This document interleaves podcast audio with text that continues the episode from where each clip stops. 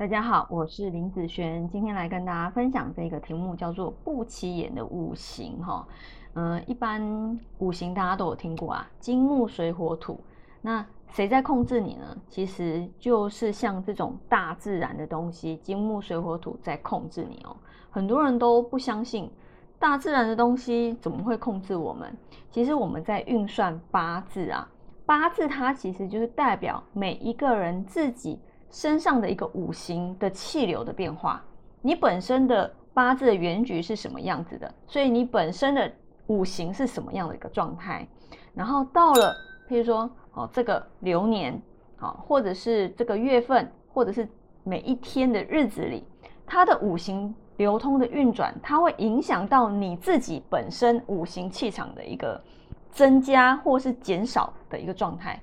好，所以有时候我们在计算。运势，譬如说，假设我们在计算你的八字的运势，金如果是你的感情运好了，那你的感情运，当我们在计算它比较差的时候，它就会让你跟着这个运势走，它会让你带到这个东西比较差的一个状况。譬如说，你的想法，它会让你看对方不顺眼，它会让对方会有一些，嗯，让感情出问题的事情，所以。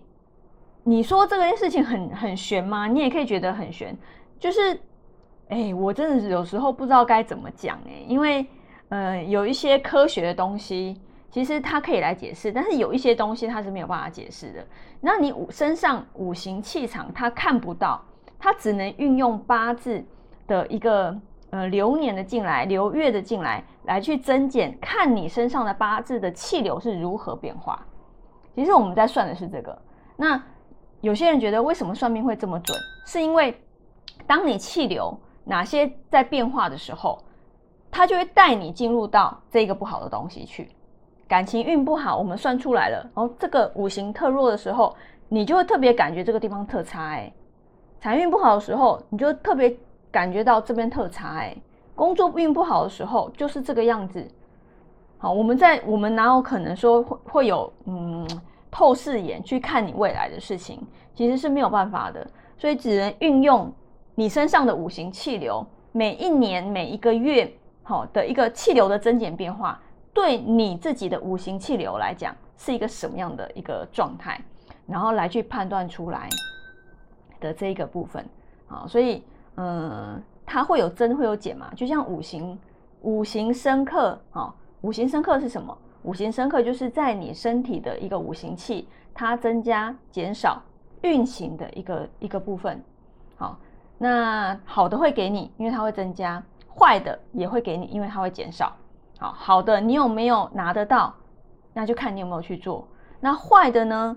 减少的部分，你也可以怎么样？知道如果这个前面你即将要不好了，那尽量不要掉进那个坑洞。